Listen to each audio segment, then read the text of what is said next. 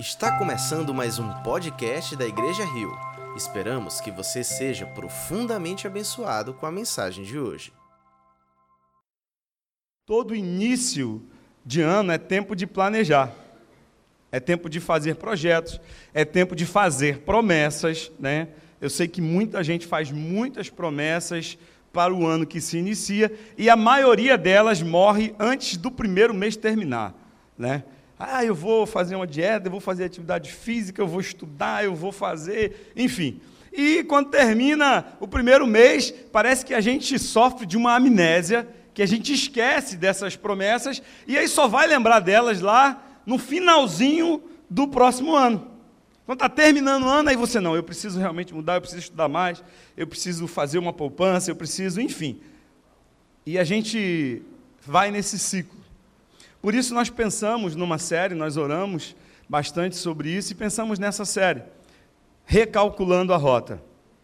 Quem aqui nunca ouviu essa frase? Recalculando a rota. Quem nunca ouviu essa frase no GPS? Pode ser sincero, pode levantar a mão, não tem problema nenhum não. Todo mundo ouviu, então todo mundo sabe muito bem o que eu estou falando. E às vezes confiar no GPS, confiar no Maps lá, confiar no, no Waze, é complicado, porque às vezes eles colocam a gente numa furada.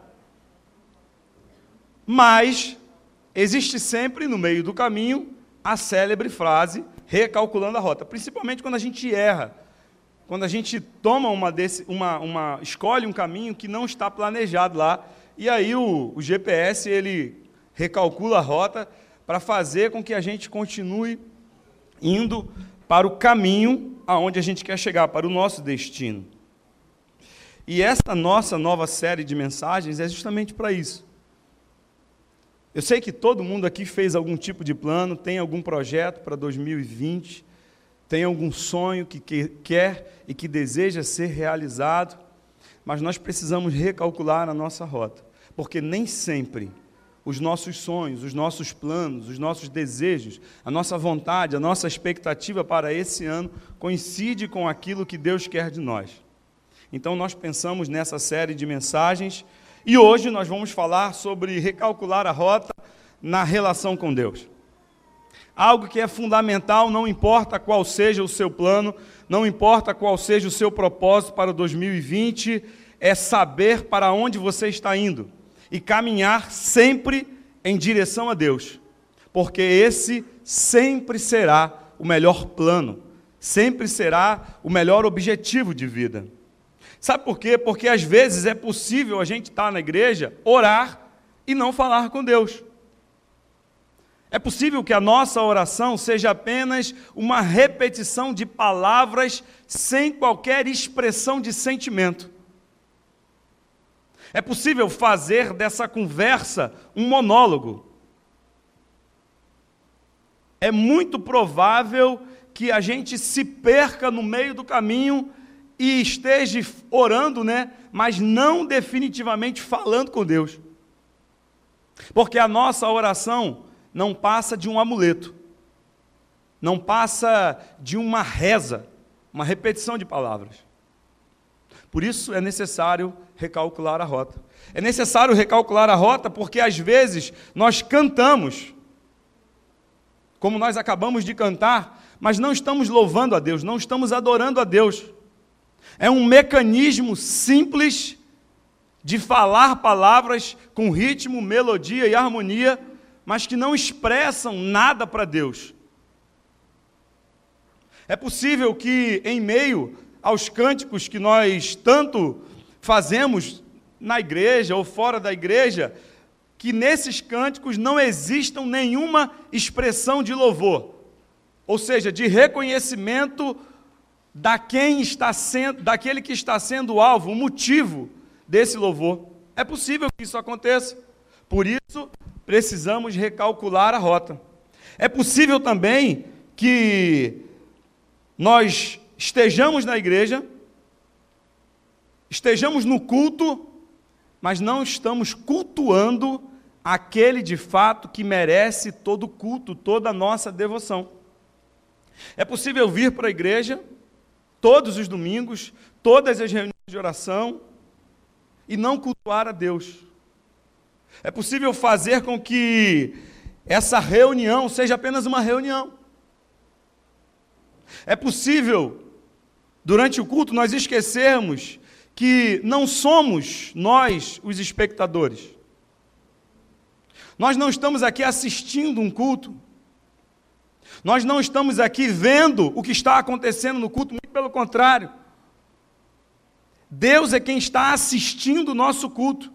Ele é quem está recebendo o nosso culto. E eu sempre falo isso: se existir um lugar onde nós deveríamos estar, todos nós seria aqui em cima.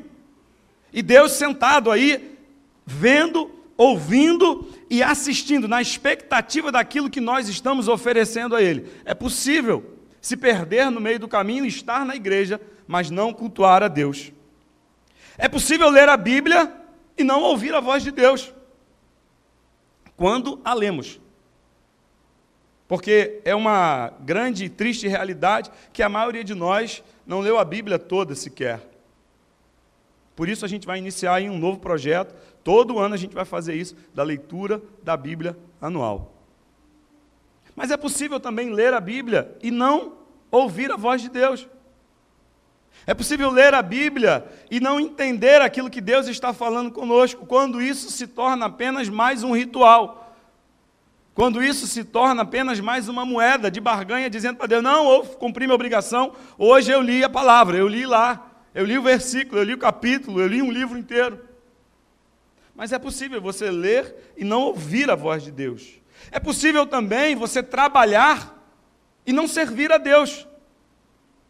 Por isso precisamos recalcular a rota, porque às vezes estamos fazendo alguma coisa, mas isso não é para Deus.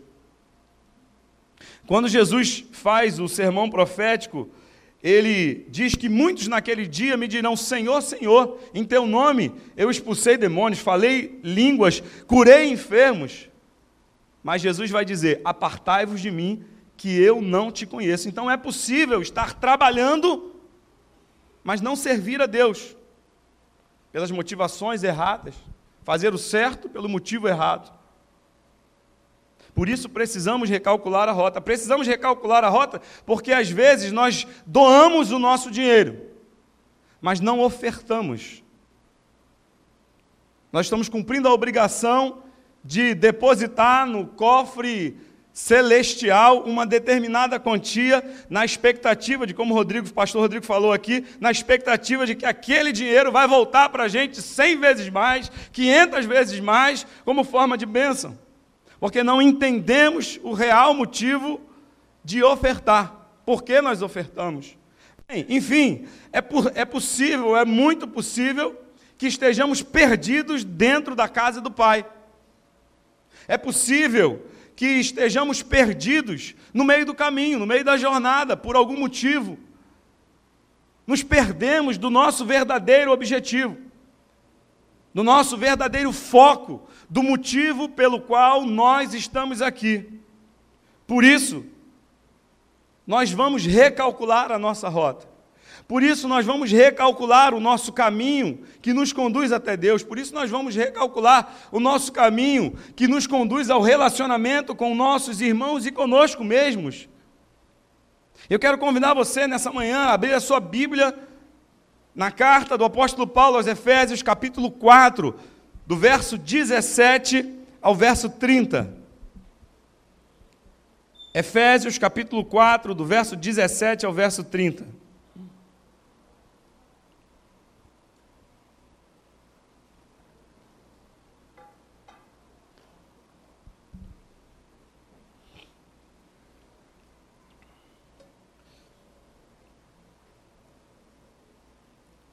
Se você ler todo esse texto de Efésios 4, se você ler todo o Efésios, o livro de Efésios, você vai ver que Deus está insistindo através do apóstolo Paulo para que cada um de nós sempre esteja recalculando a nossa rota. Efésios 4:17 diz assim: Assim eu digo a vocês, e no Senhor insisto, que não vivam mais como gentios, que vivem na inutilidade dos seus pensamentos eles estão obscurecidos no entendimento e separados da vida de Deus por causa da ignorância em que estão. Devido ao endurecimento do seu coração, tendo perdido toda a sensibilidade, a sensibilidade, eles se entregaram à depravação, cometendo com avidez toda espécie de impureza. Dá uma pausa aqui, deixa eu falar uma coisa para você nesse texto aqui. Paulo está escrevendo a crentes da cidade de Éfeso, mas ele compara esses crentes àqueles que não eram crentes. Paulo escreve essa carta a pessoas que haviam sido encontradas, alcançadas pela misericórdia de Deus, pela graça de Deus, que haviam sido regenerados, que experimentaram um novo nascimento, mas que parece que estavam vivendo como se isso não tivesse acontecido. E por isso ele diz, ele insiste no Senhor em fazer essas afirmações. Porque ele diz que esses que não conheciam o Senhor vivem na inutilidade dos seus pensamentos. Então a comparação que Paulo está fazendo aqui é entre crentes e não crentes. Mas os crentes que ele compara aqui são crentes que vivem como se não crentes fossem. Como se vivessem de uma vida que não experimentou o novo nascimento. Versículo 20. Todavia, não foi isso que vocês aprenderam de Cristo. De fato, vocês ouviram falar dele e nele foram ensinados de acordo com a verdade que está em Jesus. Quanto à antiga maneira de viver, vocês foram ensinados a despir-se do velho homem, que se corrompe por dese desejos enganosos, a serem renovados no modo de pensar e a se revestir-se do novo homem, criado para ser semelhante a Deus em justiça e em santidade provenientes da verdade. Portanto, cada um de vocês deve abandonar a mentira e falar a verdade ao seu próximo, pois todos somos membros de um mesmo corpo. Quando vocês ficarem irados, não pequem. Apaziguem a sua ira antes que o sol se ponha, e não deem lugar ao diabo. O que furtava, não furte mais, antes trabalhe fazendo algo de útil com as mãos, para que tenha o que repartir com quem estiver em necessidade. Nenhuma palavra torpe saia da boca de vocês, mas apenas a que for útil para edificar os outros, conforme a necessidade, para que conceda graça aos que a ouvem. Versículo 30. Não entristeçam o Espírito Santo de Deus, com o qual vocês foram selados para o dia da redenção. Então nós vemos aqui que do versículo 17 até o versículo 24, Paulo faz uma breve introdução. Paulo está falando sobre essa antiga natureza e sobre essa nova natureza, porque ele reforça no versículo 20, dizendo que vocês aprenderam isso de Cristo. Aprenderam o quê? A serem novas criaturas. Acontece que quando a gente se converte, ou melhor, quando nós somos convertidos, Muitas vezes nós temos uma falsa tendência de achar que a partir daquele momento tudo vai mudar como num passe de mágica. Que o nosso comportamento vai mudar como se nós estivéssemos acordando e tivéssemos todos os nossos desejos, intenções, vontades e até atitudes modificadas. É claro que há um milagre na nossa conversão. E esse milagre é o que o apóstolo Paulo, lá em Romanos, chama de metanoia, transformação da nossa mente. Isso acontece realmente. Agora, da mente para o coração e do coração para as nossas ações, há um processo. E esse processo não acontece se nós não o fizermos acontecer. E esse processo, ele não se realiza na nossa vida simplesmente com um desejo. Por isso Jesus diz que o reino de Deus é tomado por esforços, por forças. Porque não é só a vontade que nos conduz, é a atividade que nos conduz também. Então há uma lacuna, há um hiato entre o que nós pensamos e o que nós fazemos. E é muitas vezes entre esse pensar e fazer que nós perdemos a nossa rota. Que nós perdemos o nosso objetivo que nós perdemos o alvo que lá em Filipenses o apóstolo Paulo fala: prossigo para o alvo pelo prêmio da soberana vocação de Deus em Cristo Jesus. Prossigo, ou seja, ele continua seguindo, ele insiste no caminho, porque existe um caminho entre a nossa transformação e a santidade. E muitas vezes nós nos perdemos nesse caminho, porque deixamos de olhar para Cristo, porque deixamos de observar o nosso comportamento como comportamento, como diz o texto aqui, daqueles que de fato foram ensinados de acordo com a verdade que está em Cristo Jesus. Jesus estava conversando com os discípulos e ele disse: Vocês me amam? Façam o que eu estou ensinando. Quem é pai aqui entende isso com muita facilidade. Né? Quantas vezes eu não ouvi meus filhos se justificando e no meio da justificativa eles diziam para mim assim: Pai, o senhor sabe que eu te amo. E eu falava para eles: Se você me ama mesmo, então me obedeça. Nós não podemos nos perder entre o amor e a obediência.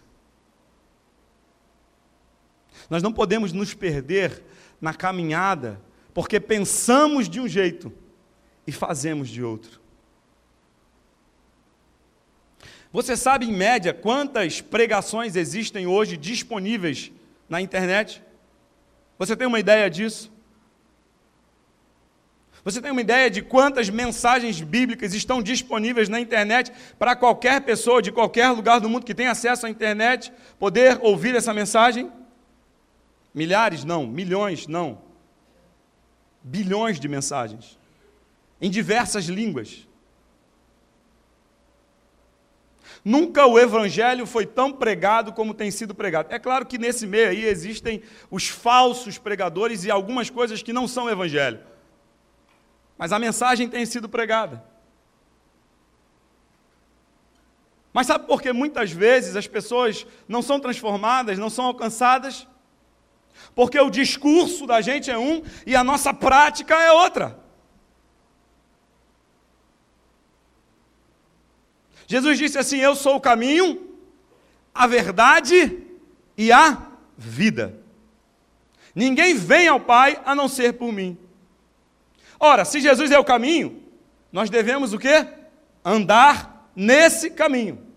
Se Jesus é a verdade, nós devemos viver essa verdade crer nessa verdade. E se Ele é a vida, nós devemos viver a vida dele e não a nossa. O problema é que o nosso discurso, as nossas mensagens, são muito boas, são muito bonitas, são muito eloquentes. Os argumentos são muito válidos. Mas a nossa vida depõe contra aquilo que nós falamos. Porque não vivemos como cremos, ou como pensamos, ou como pregamos. O discurso está dissociado da prática. A boca fala, mas o corpo não vive. Ou que o corpo vive, a boca não fala.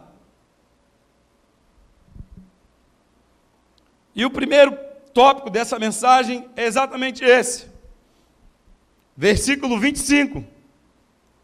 Portanto, cada um de vocês deve abandonar a mentira e falar a verdade ao seu próximo, pois todos somos membros de um mesmo corpo. Quando ele fala abandonar a mentira, ele não está dizendo só da mentira que a gente fala com a nossa boca. Ele está falando também da mentira que nós vivemos.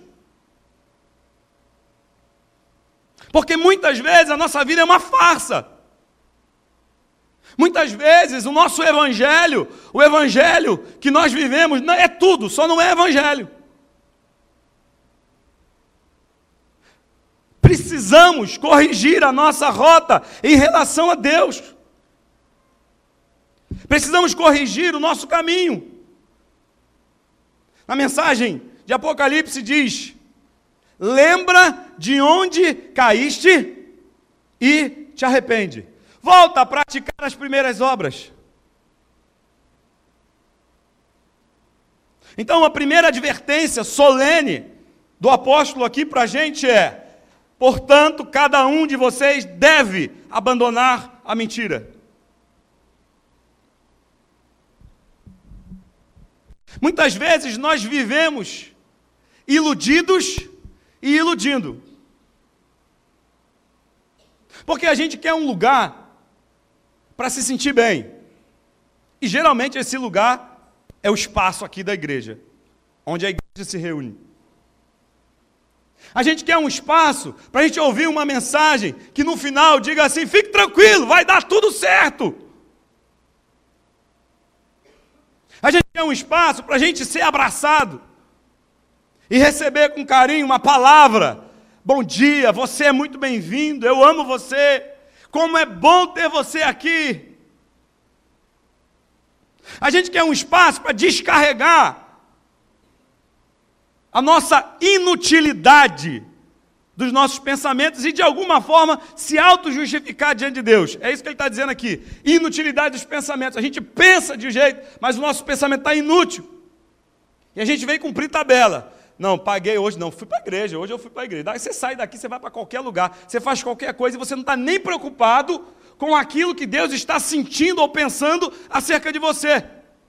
Porque você se perdeu na rota. Perdeu no meio do caminho se perdeu entre aquilo que você pensa e aquilo que você vive. Abandonem a mentira. Agora é interessante que a mentira tem o poder de transformar pessoas. Como assim, pastor? Transformar pessoas? Sim, transformam pessoas naquilo que elas não são. Como é ruim você conversar, você conviver com alguém que mente o tempo todo. Por isso que Jesus disse que o diabo é o pai da mentira. Então existe um mandamento, existe uma ordem específica, que esse não pode ser o nosso comportamento. A gente não está aqui para mascarar quem nós somos, porque a Bíblia nunca mascarou ninguém. A Bíblia nunca iludiu ninguém. A mesma Bíblia que diz que Davi foi um homem segundo o coração de Deus, diz que Davi pecou. E não só aponta como diz qual foi o pecado de Davi. A mesma Bíblia que diz que Abraão foi o pai da fé, diz que Abraão mentiu para Deus. A mesma Bíblia que diz que Deus é amor também diz que Deus é justiça. Então nós não podemos ficar perdidos. Abandonem a mentira. E veja o que, o que Jesus fala, o que o texto bíblico fala, né? Deus falando para a gente. Fale a verdade ao seu próximo, pois todos somos membros de um mesmo corpo. Comparação que ele fala da mentira com o corpo. Nós somos membros de um mesmo corpo. Que corpo é esse? É o corpo de Cristo. E pode o corpo de Cristo mentir? A pessoa de Cristo pode mentir? Na pregação do dia 31, pastor Thomas falou: se estiverem em mim e as minhas palavras estiverem em vós. Pode o corpo mentir? Se nós estamos em Cristo, nós podemos mentir? Pode haver mentira na minha vida? Não. Precisamos recalcular a rota. Precisamos entender que o nosso compromisso não está apenas nos nossos pensamentos ou nas nossas palavras. Nós assumimos um compromisso de sermos novas criaturas em Cristo Jesus. Mas você está falando em relação ao outro. Está falando em relação a Deus. Você disse que era recalculando a rota na relação com Deus. É porque a nossa relação com Deus depende da nossa relação uns com os outros. Se andarmos na luz e tivermos comunhão uns com os outros, então o sangue de Cristo nos purifica de todo o pecado. A cruz é um símbolo perfeito disso, porque a cruz são dois segmentos de reta, um vertical e o outro horizontal. O vertical fala da nossa relação com Deus, e o horizontal fala da nossa relação com o nosso próximo. Então, a nossa relação com Deus depende também da nossa relação com o nosso próximo. Versículo 26. Quando vocês ficarem irados, não pequem. Apaziguem a sua ira antes que o sol se ponha, e não deem lugar ao diabo. É interessante que Deus ele é perfeito em tudo que ele faz. Deus não diz assim, não fiquem irados. Ele sabe que a ira é inevitável.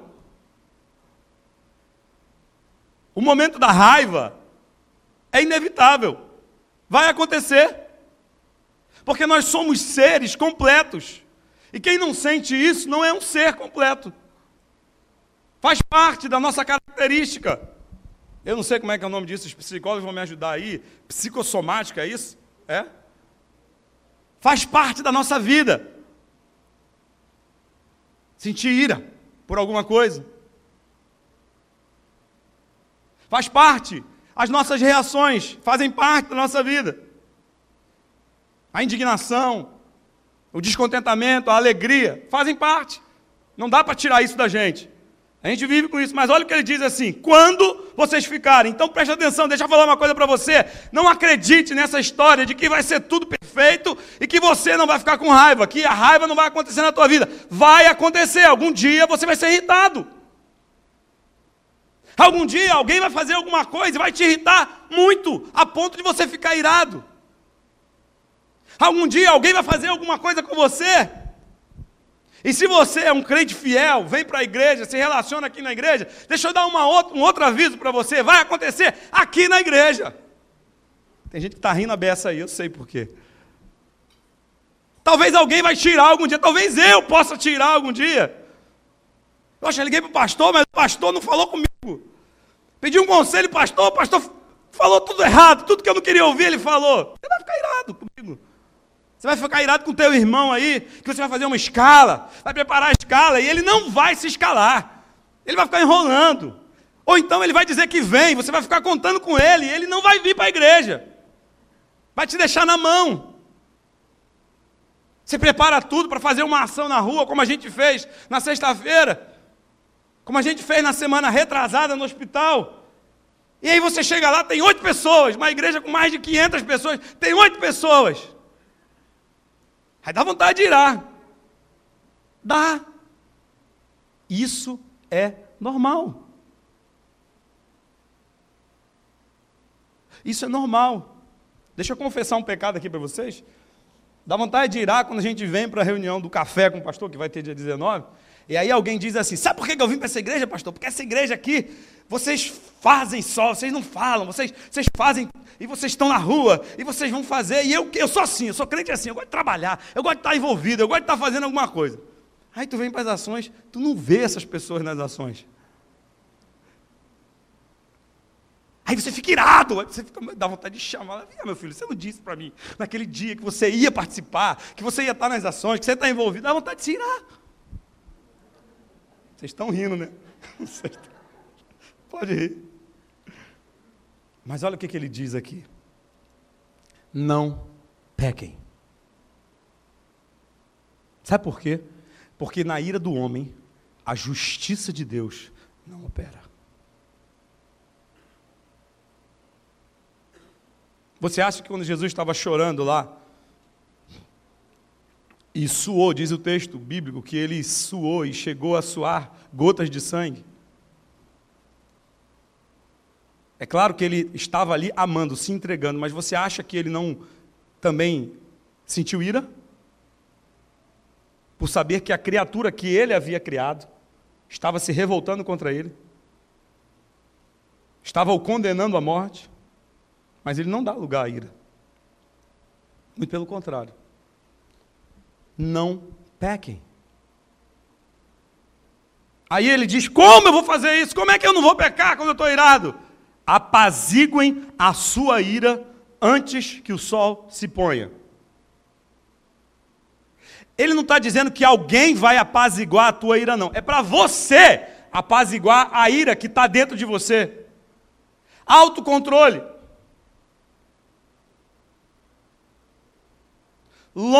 Longanimidade. É a capacidade tardia de se irar. É você começar a pensar, por quê? Quando você olha para o outro, pensando em si, você começa a deixar a ira de lado, porque você vê que você também é pecador, que você também já deixou muita gente na mão, que você também já assumiu compromissos e não honrou os compromissos que você assumiu. Você percebe o quão falho você também é. Aí você olha para Cristo, meu Deus, ele tem todo motivo de se irar, de exterminar com a raça humana, mas ele não faz isso. Apazigue a ira no seu coração. Sabe por quê? Quando você não faz isso, o que, que ele está dizendo aqui? Que você dá lugar ao diabo. Essa revolta, essa ira descontrolada, sem ser apaziguada, dá lugar ao diabo. E aí a gente peca. Aí perguntaram para Jesus: então tá, Jesus, quantas vezes eu tenho que perdoar o meu irmão? Aí Jesus diz: 70 vezes 7. Bem, 7 vezes 7, 49, dá 490 vezes. Ah, então termina. É porque você não entende o que isso significava na cultura judaica, na cultura dos judeus. Sete é o número da perfeição para os judeus. E quando Jesus bota 70 vezes 7, é como se Jesus estivesse falando assim para os discípulos. Como não? Ele falou assim para os discípulos: quantas vezes forem necessárias. Era um termo que era muito bem conhecido naquela época, para o judeu. E ontem eu e o pastor Rodrigo estávamos conversando sobre isso, sobre algumas expressões bíblicas que só são perfeitamente entendidas quando conhecemos a cultura judaica. Jesus estava dizendo para eles: olha, não há limite para você perdoar. Abra o seu coração, deixa a ira ir embora. Mas, pastor, o senhor não sabe o que ele me fez. Realmente, não sei o que ele te fez, não. Mas eu sei o que eu fiz para Jesus.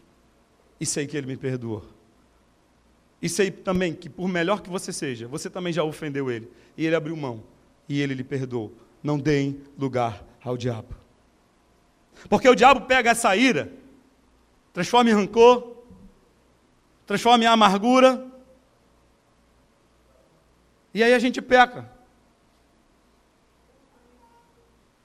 A Bíblia conta a história de dois irmãos. Jacó e Esaú. Jacó foge porque havia feito uma mutreta lá para tirar o direito de primogenitura do irmão. E a mãe dele falou: Foge, porque teu irmão vai te matar, vai-se embora. Ele foge, fica anos e anos distante. E quando ele volta, ele volta com medo. E aí ele faz uma estratégia, ele manda os bens dele na frente, manda os, os servos, manda tudo que ele tinha na frente e vem por último. Porque ele temia a ira do irmão dele. Porque ele ficou sabendo que o irmão dele estava vindo ao encontro dele, com muita gente. E aí a Bíblia diz que quando ele avista o irmão, depois de todo mundo ter passado, que ele avista o irmão, ele se ajoelha a primeira vez. Se ajoelha de novo. a ira, se não for controlada, ela abre margem para que o diabo faça um estrago na nossa vida. Não pequem, apaziguem a sua ira. Versículo 28. O que furtava, não furte mais, antes trabalhe fazendo algo de útil com as mãos, para que tenha o que repartir com quem estiver em necessidade. A gente estava pesquisando esse, essa palavra furtar aqui, porque no nosso vocabulário existe uma diferença entre furto e roubo. Furto é quando você se aposta de alguma coisa utilizando estratégias sem usar força e nem violência. Você usa artimanhas para subtrair algo de alguém. E roubo é quando existe uma ameaça. Esse, pelo menos é o que estava lá no, no, Código Civil. Quando tem ameaça, quando tem um, uma, uma coação, quando existe o contato da vítima com o agressor, então ele tira algo da pessoa usando violência. E a gente foi pesquisar essa palavra aqui para tentar entender por que colocaram furto aqui. Mas, na verdade, o original, essa palavra aqui grega, é klepton. E significa você colocar a mão, você pegar algo de alguém sem autorização, sem que essa pessoa saiba, algo que não lhe pertence. Então é muito mais abrangente do que furtar. É muito mais abrangente do que você achar uma coisa perdida no meio do caminho e pegar, vou levar isso aqui, não sei de quem é o dono. É muito mais do que isso. Porque ela vai além do, desse conceito brasileiro de que é furto. Na verdade, essa palavra quer dizer que toda vez que você tira algo de alguém sem autorização dessa pessoa, você está pecando. E aí a gente vê, sabe, muito isso acontecer nas relações trabalhistas. Tanto quando nós somos os chefes, os patrões, ou quando nós somos os empregados. E entenda bem o que eu vou falar para você aqui. Isso te distancia de Deus. Isso te afasta da relação com Deus. Quando você defrauda alguém, sendo você patrão, sendo você chefe ou sendo você empregado. Existe lá um período de trabalho, uma jornada que você se comprometeu, assinou um contrato dizendo que ia trabalhar. E toda vez que você não cumpre esse contrato, você está defraudando alguém. Porque você está deixando de cumprir com algo que foi previamente acordado. Ou seja, você está se apoderando de algo que não lhe pertence. Aí você vai dizer, ah, pastor, peraí, é a minha vida. Sim, é sua vida, mas você assinou um contrato e você está vendendo a sua mão de obra durante aquela jornada, durante aquele período. Então, tudo que você faça, que não dê a essa pessoa que está lhe pagando para trabalhar o direito que ela tem, você está defraudando, você está furtando. E aí a gente às vezes acha que não, meu trabalho, não, meu trabalho. Cuidado porque isso te afasta da sua relação com Deus. Isso faz você se perder no meio do caminho. Isso depõe contra aquele evangelho que você canta, contra a sua presença aqui na igreja. Isso depõe contra aquele testemunho que você dá dizendo que é uma nova criatura, que nasceu de novo, que tudo se fez novo. Mas na verdade a gente age como se isso não tivesse acontecido. Agora, o outro lado também é verdadeiro. Quando você é patrão e você não reconhece, não recompensa com justiça aquele que trabalha para você. Quando a pirâmide inverte, você deixa de recompensar justamente aquele que trabalha para você. Você faz vista grossa, ah, tá tudo certo nas horas extras, nas viagens, nos reembolsos. Você age defraudando, tirando dele o que é direito. Ou você é ganancioso, você não reparte o lucro do que você ganha com ninguém, é tudo seu. Estava conversando com, com um irmão, um casal que é empresário, e eles têm uma funcionária que trabalha há 25 anos, 25 anos para eles. E essa funcionária também é cristã, também é evangélica, também é nossa irmã. E ela estava me falando como é difícil para ela pagar o aluguel da casa dela. E eu fiquei olhando assim, 25 anos, a pessoa não conseguiu comprar uma casa própria. E aí eu comecei a conversar com os patrões. É bom ser pastor, porque a gente às vezes pode falar umas coisas que ninguém pode falar, mas a gente pode falar. E aí eu, como conheço, eles falando, não, graças a Deus, Deus tem nos abençoado muito, e nós fizemos uma viagem, nós não sei o que lá, nós fizemos isso, nós compramos isso, nós compramos aquilo, e não sei o que lá. Eu falei, deixa eu fazer uma pergunta para você, meu irmão, vem cá. Você mora de aluguel? Que é isso, pastor? Sou empresário, a gente tem um negócio. Vocês nunca se ligaram para que um funcionário de vocês, que além de ser funcionário é irmão, trabalha 25 anos para vocês e nunca conseguiu comprar um apartamento? Será que essa pessoa é tão irresponsável assim? Não sabe administrar o dinheiro dela que não consegue comprar uma casa? Ou será que vocês estão defraudando essa pessoa? Será que essa pessoa não faz também parte dos lucros do seu negócio? Jesus disse: Ó, não amarre a boca do boi enquanto ele debulha o trigo. Jesus está dizendo: olha, não tire de quem está trabalhando o direito que ele tem, justo, de ser participante também dos lucros. E eu falei, vocês precisam repensar a sua relação com seus empregados. Será que o seu empregado trabalha com você porque ele ama ou trabalha com você porque é necessário?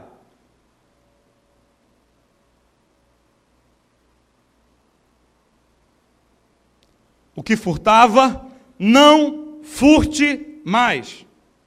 E aí ele vai dizendo outra coisa, antes trabalhe. Parece que ele está dizendo também algo para quem é preguiçoso, que não gosta de trabalhar. Antes trabalhe fazendo algo de útil com as mãos. Sabe? Eu sei que talvez isso não se aplique para todas as pessoas, mas eu canso de ver muitas pessoas que vêm falar comigo, que vêm pedir aconselhamento, que são extremamente preguiçosas. Não fazem nada, não gostam de fazer nada. Homens com trinta e tantos anos que vivem ainda com a mãe e com o pai. Vive de quê? De mesada.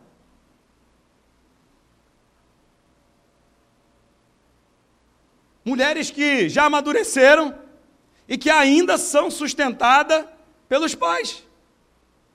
Sob o pretexto, não, eu estou fazendo a obra de Deus. Eu estou fazendo assim, quando teu pai e tua mãe morrer, vai acontecer o quê? Você vai fazer o quê? Antes, trabalhe. Gente, trabalho nunca foi maldição. Porque antes do pecado o homem já trabalhava. O problema é que o pecado afetou também a nossa relação com o trabalho. O, pecado afetou a forma como o trabalho era feito. Antes o trabalho era prazeroso. Depois do pecado ele passa a ser cansativo, doloroso. Mas trabalho nunca foi pecado. Tanto é que Jesus diz: O meu pai trabalhou e trabalha até hoje. E às vezes a gente acha, não, esse negócio é maldição, é pecado esse negócio do trabalho. Não, não. Faça algo útil com as suas mãos. Produza. Produza. E aí ele dá uma, um outro significado para essa produção. Porque em vez da gente ficar pendurado nas costas de alguém, ele diz assim, ó, para que tenha o que repartir com quem estiver em necessidade. Veja que o nosso trabalho ele tem uma utilidade muito maior do que simplesmente satisfazer as nossas necessidades. O trabalho aqui, segundo o texto bíblico, está dizendo que nós devemos trabalhar fazendo algo útil para que tenhamos o que repartir com aqueles que estão em necessidade. Então, deixa eu falar uma coisa para você. Se você ainda não aprendeu sobre generosidade, deixa eu contrariar você. O que você trabalha não é só para você. Olhe para o seu lado. O fruto do seu trabalho não é destinado apenas a você. Existem pessoas que precisam de ajuda. E se você não ajuda, se você se encerra no seu mundinho e acha que tudo é seu, você está na rota errada. Você está no caminho errado e isso está te afastando de Deus. E isso está te distanciando de Deus, está te distanciando do amor de Cristo. Porque Ele nos deu tudo. Ele deu a própria vida por nós. E o que nós fazemos agora? O que você faz agora? Quer tudo para você? Tudo é seu? Para o seu bem-estar? Tem um casal da nossa igreja que eles foram para Angola, eles estão em Angola, eles foram passar o ano novo lá, vão ficar esse mês de janeiro todo lá. Eu até compartilhei algumas coisas lá no Instagram. Gente, desculpa aí, porque eu não sei mexer no Instagram, eu fico tentando fazer as coisas, eu faço um montão de coisa errada lá. Se você pediu para me seguir, por favor, me perdoe, que eu não consigo ainda dominar toda a arte do Instagram. Aí eles, eles foram para lá. E eles foram para uma cidade para ficar com crianças carentes. Vocês não têm noção da felicidade daquelas crianças comendo arroz com feijão. A alegria das crianças comendo arroz com feijão.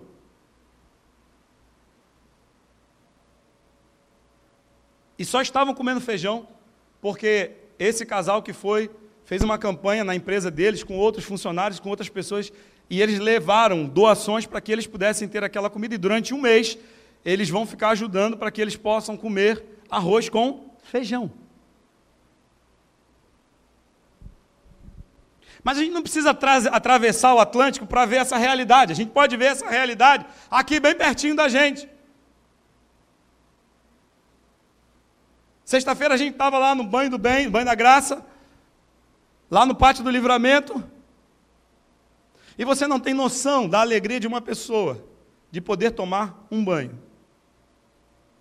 de receber um kit de higiene. Uma coisa simples, um sabonete, uma pasta de dente, um pente, um shampoo. Você não tem noção da alegria dessas pessoas. Enquanto você escolhe o shampoo que você usa, você escolhe o sabonete que você usa, você escolhe se você vai tomar banho quente ou se você vai tomar banho frio, se a tua toalha é felpuda ou se ela não é felpuda, se você vai botar a roupa azul a roupa vermelha. Existem pessoas, agora, bem pertinho da gente, que não tem essa oportunidade. O nosso trabalho não é só para a gente, é para que a gente possa ajudar os outros que precisam. Por isso, muitas vezes, Jesus não é visto em nós, porque nós falamos, nós cantamos uma coisa, mas vivemos outra coisa diferente. Eu fico feliz que nessa noite, nessa manhã, tem uma pessoa aqui que estava lá na sexta-feira e hoje ela veio aqui na igreja. Eu louvo a Deus por isso. O que está faltando para você? O que está faltando na tua vida? Será que o que você reclama tem fundamento?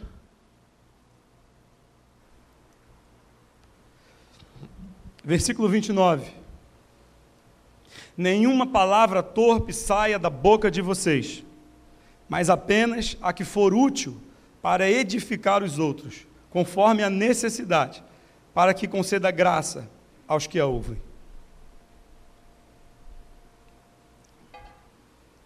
Mais uma vez a gente foi pesquisar essa palavra torpe aqui para descobrir qual era o significado dela. O que que Paulo estava querendo dizer? E a tradução literal para essa palavra torpe é palavra podre, imunda, corrompida. É uma palavra que causa pecado, que gera pecado. É uma palavra que fere, que mata, que destrói. Quantas vezes nós nos perdemos no caminho? Quantas vezes nós nos distanciamos da rota, do alvo, porque a nossa boca está contaminada com aquilo que não edifica ninguém. Muitas vezes as nossas conversas, quando Paulo diz lá em Coríntios, não é para o bem, é para o mal. Quando vocês se reúnem, não é para o bem, é para o mal. Quantas vezes nós estamos sentados na roda dos escarnecedores?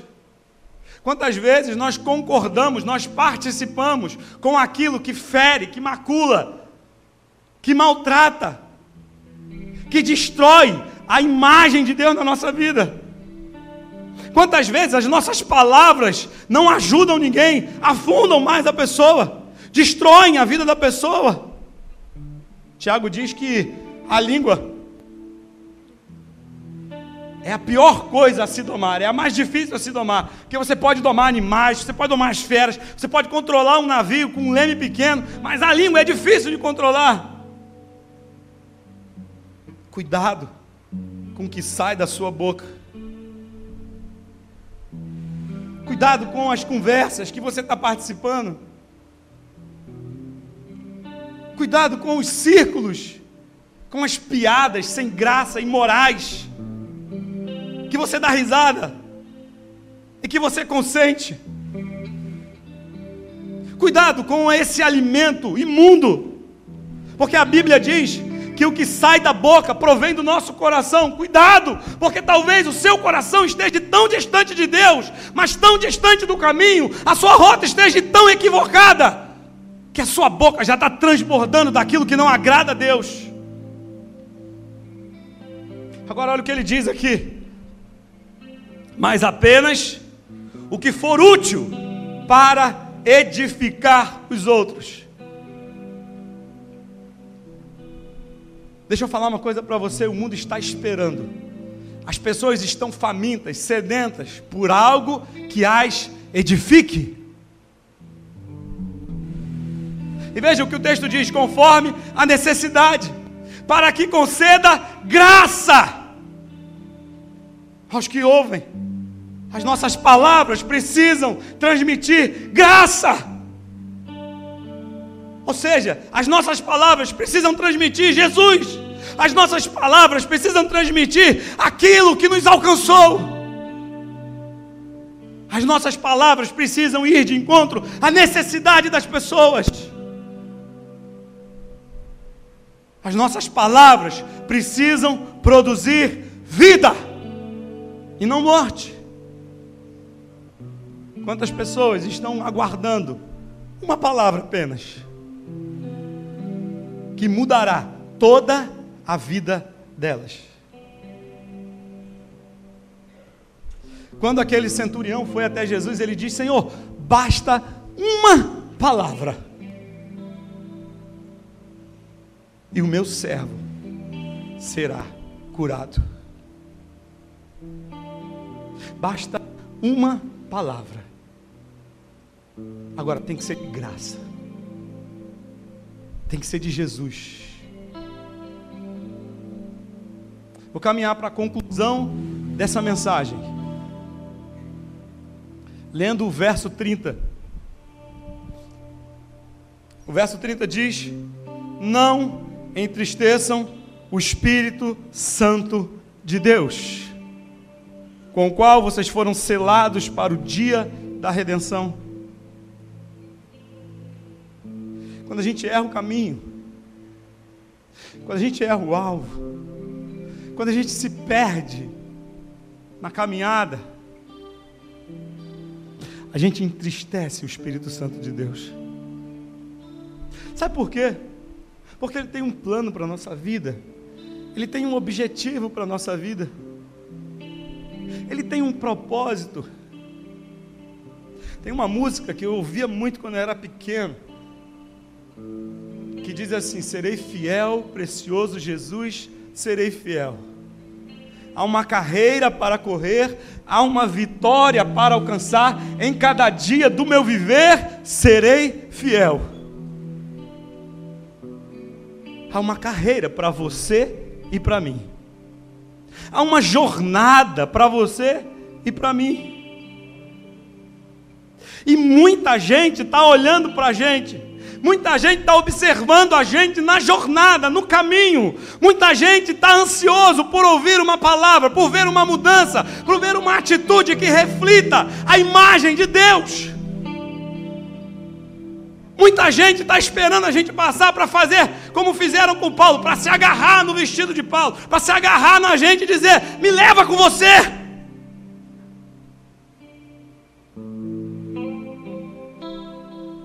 Há muito tempo atrás, quando eu era adolescente, eu tinha uma amiga e Eu sempre orei por ela. ela. Ela não conhecia Jesus, eu sempre orava por ela e sempre convidava ela para ir na igreja. Mas ela nunca foi. Um dia ela resolveu ir na igreja. E depois que terminou o culto e ela estava muito emocionada lá no culto, ela me abraçou e disse assim: Me leva junto com você. Eu quero ir nesse caminho.